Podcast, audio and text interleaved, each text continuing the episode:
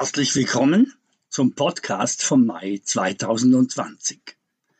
Frauen, die Orientierung geben, heißt der Titel. Keine Angst, das wird kein feministischer Beitrag heute, auch wenn ich sehr viel von Frauen in Führungspositionen halte. Nein, heute geht es um eine andere Art der Orientierung.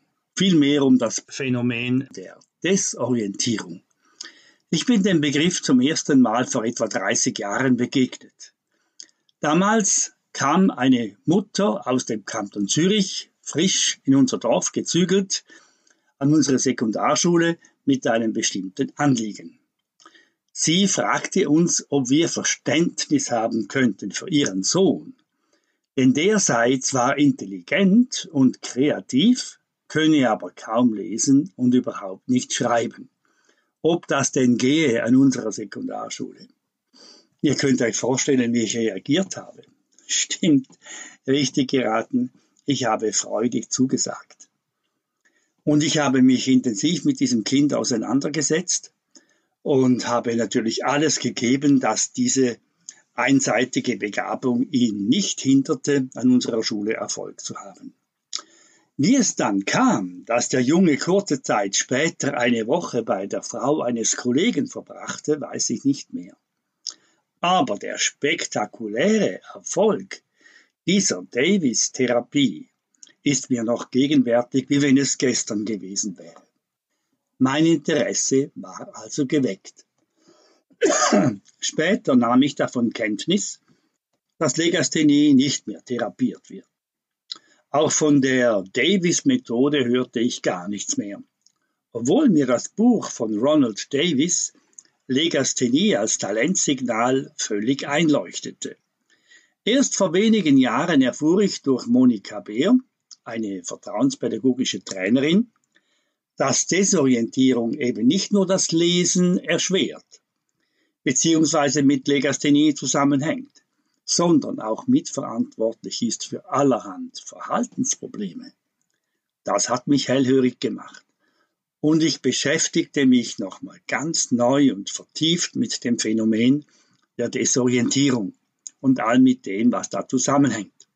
Ja, und jetzt kommst du ins Spiel, Stefanie.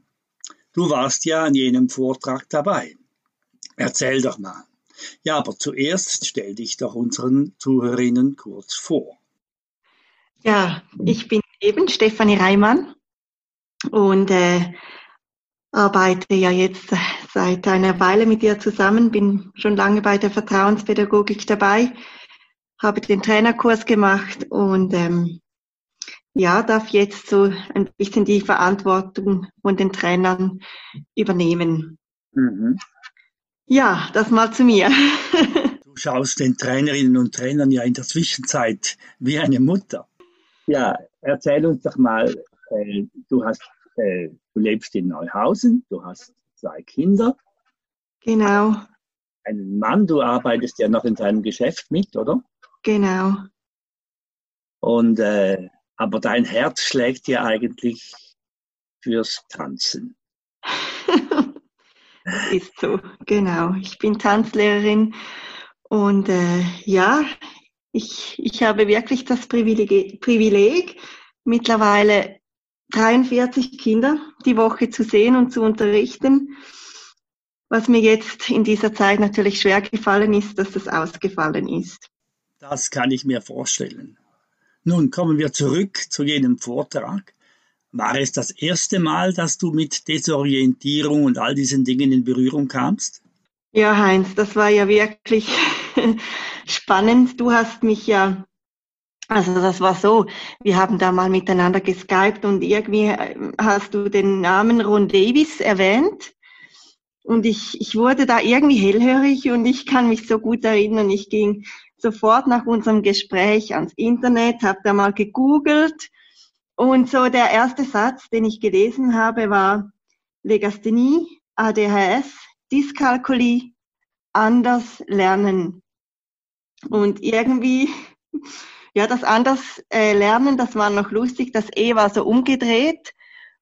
Und ja, ich, ich wollte da einfach sofort mehr wissen und ich öffnete dann ein Video Und ähm, ja, ich merkte schnell, wie sich mein Herz irgendwie zusammenzog. Also auch jetzt noch, ich merke einfach, die Emotionen sind noch da.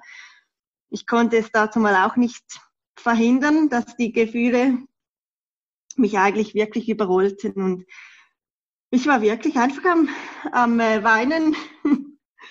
Ich hatte einfach so zum ersten Mal gehört, ähm, wie, wie solche Menschen denken und ähm, ja, dass es dreidimensional ist, eben in Bildern und dass Buchstaben und Wörter eben verwirren können, also diese Desorientierung auslösen, wenn kein passendes, Gefühl, äh, kein passendes Bild im Gehirn gefunden wird. Dann, ja. Wie, wie wirkt sich bei dir denn Desorientierung aus? Erzähl doch mal. Ja, also früher war das wirklich äh, für mich ganz, ganz schlimm als, als Kind. Also ich konnte wirklich nicht lesen. Ich habe, habe da Wörter verdreht gesehen, also nicht in der richtigen Reihenfolge und auch Buchstaben. Und das war für mich wirklich äh, der Horror, wenn wir da in der Schule zum Beispiel vorlesen mussten. Ähm, ja, klar, man, man, man findet so Strategien, oder? Kinder sind ja clever.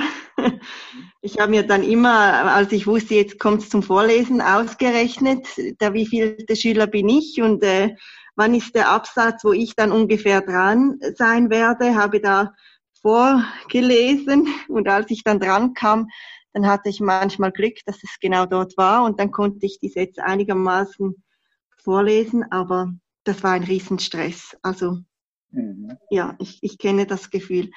Das hat sich aber mit der Zeit irgendwie wirklich auch verbessert. Ähm, und, und selber? Ja, das, das hat natürlich, ja, das hat, äh, hat sich verbessert von selber, äh, kann man so sagen, aber sicher haben da einige andere Sachen mitgeholfen. Aber ähm, ja, dieses Gefühl von, von Desorientierung, das, das kannte ich sehr, sehr gut, war mir aber wie irgendwie nicht bewusst, also ich, ich dass es das gibt überhaupt, oder? Dass mhm. das nicht einfach, äh, ja. Das ja, war ja dann wohl auch das überwältigende Gefühl, als du für all diese Phänomene einen Namen hattest. Genau, genau. Ich, ich, konnte das nun benennen und, und, und verstehen und äh, das war das, das mich ja dann wirklich so motivierte. Ich möchte da mehr wissen, ich möchte da mehr erfahren und ähm, habe mich dann wirklich entschlossen, diese Ausbildung mal in Angriff zu nehmen und, und hatte dann den ersten Teil hinter mir und merkte wirklich, was es mit mir machte. Und, und auch einfach zu sehen, wow, es gibt einen Weg, der diese Diffusionen nicht ähm, oder diese Diffusionen äh, quasi stoppt. Und das war ja eben der, der Orientierungspunkt, als ich mhm. mit dem anfing zu arbeiten. Und es war einfach das Bewusste, oder? Dass, dass ja. man das weiß. Es läuft ja so vieles unbewusst ab. Mhm. Aber mal eben, wie du gesagt hast, diesen Namen zu nennen, das, das war für mich ein Riesenerlebnis. Und ich, ich habe mir einfach fest vorgenommen, ich möchte auch Menschen, die dieses Problem auch kennen, mhm. quasi unterstützen und auch aufzeigen, dass es eben nicht nur ein Problem ist, dass da ganz viel anderes ja auch dahinter steckt. Ja, dass es auch eine Lösung gibt dafür. Absolut. Äh, für mich ist es ja auch noch speziell, denn Vertrauenspädagogik versteht sich ja als Pädagogik wo man Kinder eben so ernst nimmt und sein lässt und sie bestätigt, wie sie sind. Absolut. Wo man also nicht äh, den Plan hat, jetzt aus einem Legastheniker einen Nicht-Legastheniker zu machen. Absolut. Und ihn einfach so anzunehmen, wie er ist. Und das habe ich auch bei Daniel so machen wollen. Das war mhm. damals schon meine, meine Vision. Mhm. Die Chance zu geben, einfach äh, eine, eine Sekundarschule zu absolvieren, obwohl man jetzt nicht so lesen kann wie andere und auch nicht schreiben kann wie andere. Genau. Äh, lustigerweise konnte er ja sprechen. Ich mhm. Das ist ja interessant, dass das mhm. Sprechen ja total gut funktioniert. Genau. War das, bei dir ist es ja auch so, du hast ja nie Mühe gehabt mit Sprechen, oder? Ja, also irgendwie schon auch. Also ich glaube, das hat schon auch alles ein bisschen mitgespielt dann, oder? Ich mhm. meine durch das, dass ich diesen Stress immer wieder zum Beispiel eben erfuhr in der Schule und, und somit ja auch so vieles verpasste. Ja. Oder gerade beim Vorlesen, wenn ich da mich nur auf meinen Abschnitt konzentrierte und da habe ich ja so viel verpasst auch. Und wenn es dann um Diskussionen ginge oder ja, auch mal etwas zu sagen, da war ich wirklich immer still. Also da, das, ja, aber ich, aber du hast natürlich schon recht. Ich hatte kein Problem mit Sprechen. Also zu Hause oder so, ich konnte sprechen. Oder? Also das war schon nicht das Problem. Aber äh, ja, diesen, äh, wenn ich dann manchmal trotzdem wusste, wusste, jetzt muss ich etwas sagen oder der Lehrer mich aufrufte, dann hat es schon auch Momente gegeben, da habe ich Wörter auch beim Sprechen verdreht, also mhm. oder vielmal den Satz völlig unkorrekt gesagt, ja. obwohl ich es ja eigentlich richtig wusste. Aber das hat dann schon auch mit dieser Desorientierung wieder mitgespielt. Mhm. Für mich war ja dann auch spannend, als ich dieses Buch las über ADHS und Dyskalkulie, war für mich war das sehr einleuchtend, dass Desorientierung, äh, wo man also quasi über das innere Auge nicht an einem bestimmten Punkt ist. Genau. Das hat mir völlig eingeleuchtet, dass wenn man dann von hinten schaut oder von oben oder von unten, je nachdem, mhm. dass ja diese Zeichen, die leben ja davon, dass man links und rechts unterscheiden kann. Oben Absolut. Genau. B, Q und ein B, und das sehen ja alle gleich aus, je nachdem, woher man sie betrachtet. Ja. Und, äh, aber diese Fähigkeit, in, im Raum herumzuwandern, nicht wahr, mit dem inneren Auge, mhm. äh, das ist ja auch in gewissen Momenten ein Vorteil. Absolut. Oder? Kannst du da etwas ja. darüber sagen? Wie genau. ein Vorteil? Ja, genau. Also da muss man wirklich äh, denken, diese Desorientierung, oder wenn wir von Des Desorientierung sprechen, das ist gar nicht äh, nichts Negatives, im Gegenteil, oder? Ähm, und auch ein dummes Wort im Gewissen, oder? Ja. Oder es ist einfach negativ geprägt. Es ist, man denkt, es ist etwas Schlechtes, oder? Ja. Aber eigentlich äh, liegt da drin eine große Gabe. Eben Ron Davis spricht ja von dem Talent oder the Gift. Ja, und, ja. und ähm, das, um das geht es ja wirklich auch, wenn, wenn ich, ich habe ja jetzt auch mit zwei Jungs gearbeitet und das, das, das ging wirklich auch so darum, auch ihnen klar zu machen und, und, und aufzuzeigen, dass äh, wenn man sich so desorientieren kann oder eben sein inneres Augen bewegen, sein inneres Augen, Auge bewegen kann, dass das ein Riesenvorteil ist und wirklich auch ein, ein Geschenk, ein Talent. Und ähm, das, nur schon das hat beim einen ein, dem einen Junge ein Riesensmile auch auf das Gesicht gesetzt, als er dass einem, ihm einmal bewusst geworden ist, hey, ich kann ja etwas, was andere nicht können. Es ist ja gar nicht so, dass ich nur immer einfach ähm, nicht richtig funktioniere oder etwas nicht kann, sondern dass da, da ist ja etwas in mir, was ich stolz darauf sein kann. Und das war einfach so schön mitzuerleben. Mhm. Das kann ich mir denken. Ja. Jetzt äh, wie kommt es denn, dass ADHS mit, mit Desorientierung zu tun hat? Wie, wie kann man, das, das mit dem Lesen und Schreiben, das mhm. leuchtet ja noch schnell mal ein, oder? Mhm. Mhm. Äh, insbesondere gibt es ja ganz viele Leute, die Links- und Rechtsprobleme haben, weil sie eben nicht orientiert schauen, oder? Ich ja. habe ein Kind zum Beispiel, das hat ganz lang links und rechts nicht unterscheiden können. Mhm. Jetzt später habe ich erst gemerkt, dass es vielleicht auch ein nicht ein nicht immer orientiert war. Und mhm. sobald man eben nicht orientiert ist, dann ist links plötzlich rechts und rechts plötzlich links. Mhm. Mhm. Oder? Und dann wird es ganz schwierig. Mhm. Denn wir leben ja davon, dass, dass wir gewisse Dinge uns merken können, dass es eben immer gleich ist. Man stelle sich nur mal vor, wenn jetzt du in einem Auto fährst, wo das Gaspedal plötzlich links ist. Genau. Fährst du nicht mehr so locker durch die Gegend. Ja, nein, das ist so. Also bei mir war das auch, das links und rechts, das war ganz, ganz schlimm. Und, und äh, die einzige Art, wie ich mir das, die, die, die rechte Seite merken konnte, das war jetzt noch lustig, das habe ich wirklich lange nur so gekonnt. Ich, ich musste mir immer ähm, meinen Lehrer vorstellen. Früher, als man ins Lehrerzimmer, also ins Zimmer, Schulzimmer hineinkam, stand der Lehrer noch an der Tür und man hat so die Hand gegeben.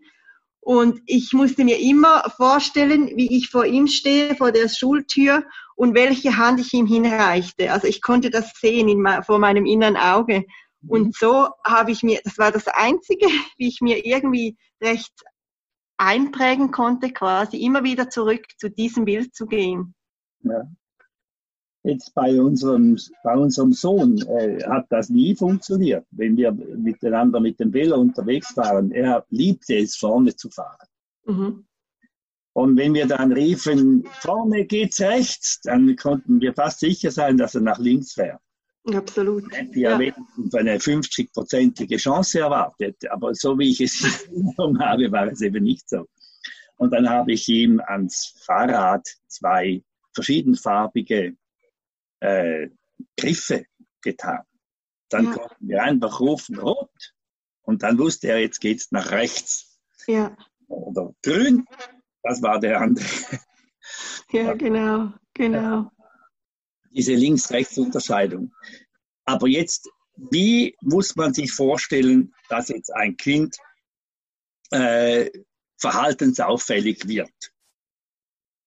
Mhm. Wie hat das mit Desorientierung zu tun? Kannst du uns da ein bisschen helfen? Mhm. Ja, also es ist natürlich ein großes Thema sowieso, ADHS. Und äh, ich hole ja da jetzt auch nicht zu weit aus. Aber man spricht einfach davon, dass, dass Kinder mit ADHS-Symptomen, sage ich jetzt mal, ähm, wahrscheinlich in einer längeren Desorientierung ähm, gewesen sind oder sein könnten oder sich einfach länger desorientieren und somit ähm, gewisse Dinge wie verpassen oder verpasst haben auch. Mhm. Und da gibt es einfach, äh, wie soll ich sagen, einfach so ähm, gewisse Wörter, die Ron Davis rausgefiltert hat, die wirklich ganz wichtig sind, die zu, zu verstehen, die zu meistern, ähm, wie Konsequenz oder Ursache oder Wirkung oder eben die Reihenfolge auch oder die Ordnung. Und ähm, dass da dann ganz, ganz viel, also wenn man sich das mal bewusst ist und die quasi eben mit der Ron-Davis-Methode ähm, meistert, dass da ganz viel Veränderung geschieht. Mhm. Es geht ja nicht nur um Wörter, Absolut. Begriffe, genau. Ideen. Und dass genau. man diese Ideen eigentlich erst fassen kann, wenn man ein Wort dafür hat, ist ja noch. Absolut. Ja, und es auch versteht, oder? Was war bei dir die große Entdeckung, dass du das Wort Desorientierung lerntest? Ja, zum Beispiel. geht dann eine ganze Welt auf. Ich erlebe Absolut. das an Vorträgen, wenn ich kommen Menschen zu mir und sagen, hey, das, was du sagst, das wusste ich alles vorher schon. Mhm. Ich bin fast durchgedreht vor Freude, dass es jetzt Wörter dafür gibt. Mhm, genau. Das hat dann so eine unglaubliche Begeisterung von diesen Leuten ausgelöst, obwohl, sie, obwohl ich ihnen gar nichts Neues gesagt habe. Ja, ja das ist es. Das ja. ist wirklich so. Und das ist irgendwie einfach ein gutes Gefühl. wirklich. Genau. Ich denke, das ist wirklich eine ganz spannende Geschichte mit dieser äh, Desorientierung, Orientierung, was da für ein Riesenpotenzial drin liegt, oder? Ja, ja, da liegt wirklich ein großes Potenzial darin. Wir ja in diesem kurzen Podcast hier nicht äh, aus, wir können das nicht wirklich in der Tiefe behandeln. Und deshalb eigentlich entschlossen, und du bist ja bereit, da mitzumachen, dass wir ein Webinar anbieten, wo wir dann vertieft auf diese Geschichten eingehen und das auch systematisch ein bisschen erklären Mhm, genau. Videos ergänzt und so weiter, dass sich die Leute das ein bisschen vorstellen können. Ja. Und was für ein Potenzial das ist, oder? Und Absolut. ganz viele Menschen wahrscheinlich gibt, äh, die Ähnliches erlebt haben wie du, wo sich mhm. das dann später irgendwie aufgelöst hat. Aber man muss sich mal bewusst sein, was für, was für eine Belastung es darstellt. Mhm. Genau. Und weißt du, und weißt du, Heinz, es hat sich ja nicht einfach, also gewisse Dinge haben sich nicht einfach ausge, aufgelöst, oder klar, gewisse Wege sind gefunden geworden, aber äh, es sind einfach auch gewisse Strategien entwickelt worden oder gewisse Lösungen gefunden, quasi etwas zu meistern oder zu überwinden, die dann aber vielleicht nicht einmal ähm, so vorteilhaft sind. Ja, das erinnert mich an einen Schüler, der kam zu mir an der Oberstufe in der zweiten Sek und er sagte zu mir, Herr Etter, wissen Sie, ich habe ein Problem. Ich weiß, dass 53 minus 5 48 gibt. Aber ich weiß nicht warum. Wenn ich es nämlich ausrechne, dann gibt es bei mir 49. Und dann hat er seine Finger genommen, hat den ersten Daumen aufgestreckt und gesagt 53, 52, 51 und so weiter. Das könnt ihr euch vorstellen. Auf diese Weise kommt man natürlich äh, zu 49. Und es war für ihn eine unglaubliche Entlastung, das jetzt mal mit jemandem durchzudenken. Und er hat längst vorher aus Scham, dass er das nicht konnte, gelitten, was völlig unnötig gewesen wäre. Unglaublich, das ist es, ja. Und darum, ich, ich, ich staune auch, oder? Es, es gibt wirklich auch einige erwachsene Personen, die so jetzt interessiert sind, dieses Programm auch mal durchzumachen. Einfach weil, ja, weil da halt wirklich äh, vieles dahinter steckt. Bei diesem Webinar, das wir zusammen machen wollen, da geht es ja nicht um diese schweren Fälle.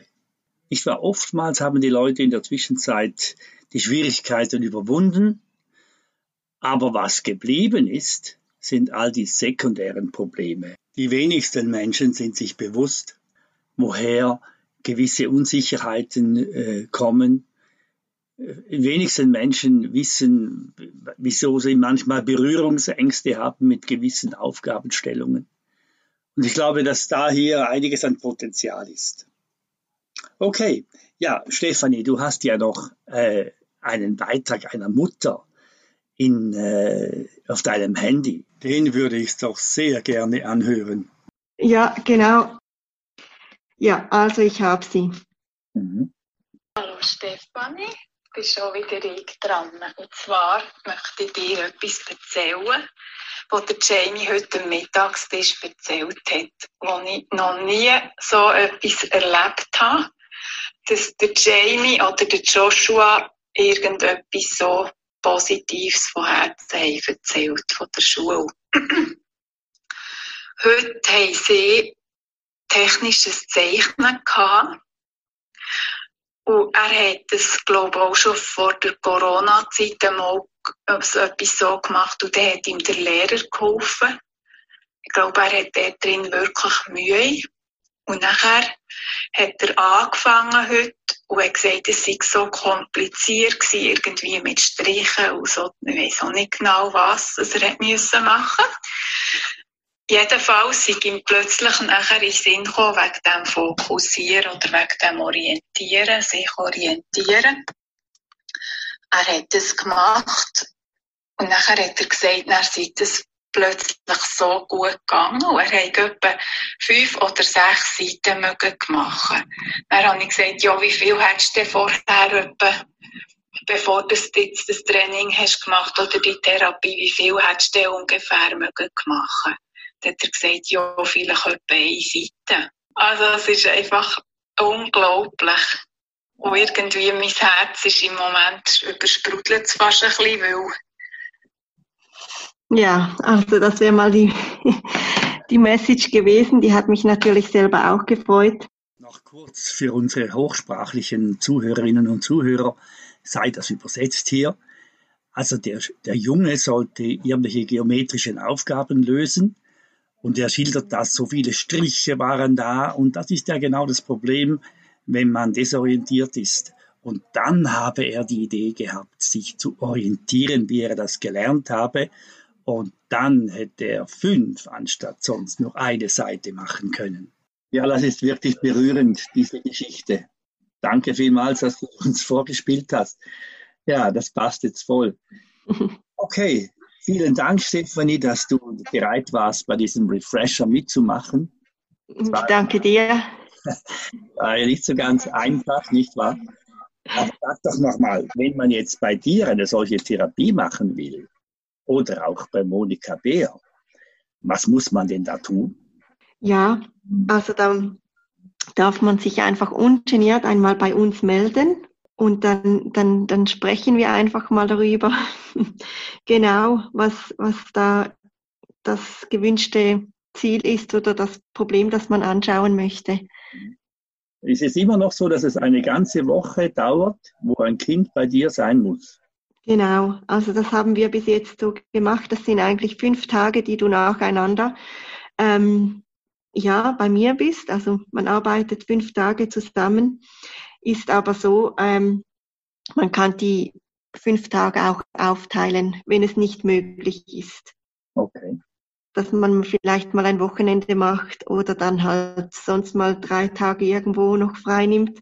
Ja. Aber es ist wirklich wichtig, dass man nicht denkt, äh, man kann in die Schule gehen und am Abend noch irgendwie ja. ein bisschen dran arbeiten, weil es ist wirklich ähm, es ist Arbeit, es ist streng. Okay. Alles klar. Also man kann dir schreiben oder auch an Info Vertrauenspädagogik und wir vermitteln euch dann an die entsprechende Therapeutin. Vielen Dank, Stefanie, für dieses spannende Gespräch. Ich danke dir, Heinz.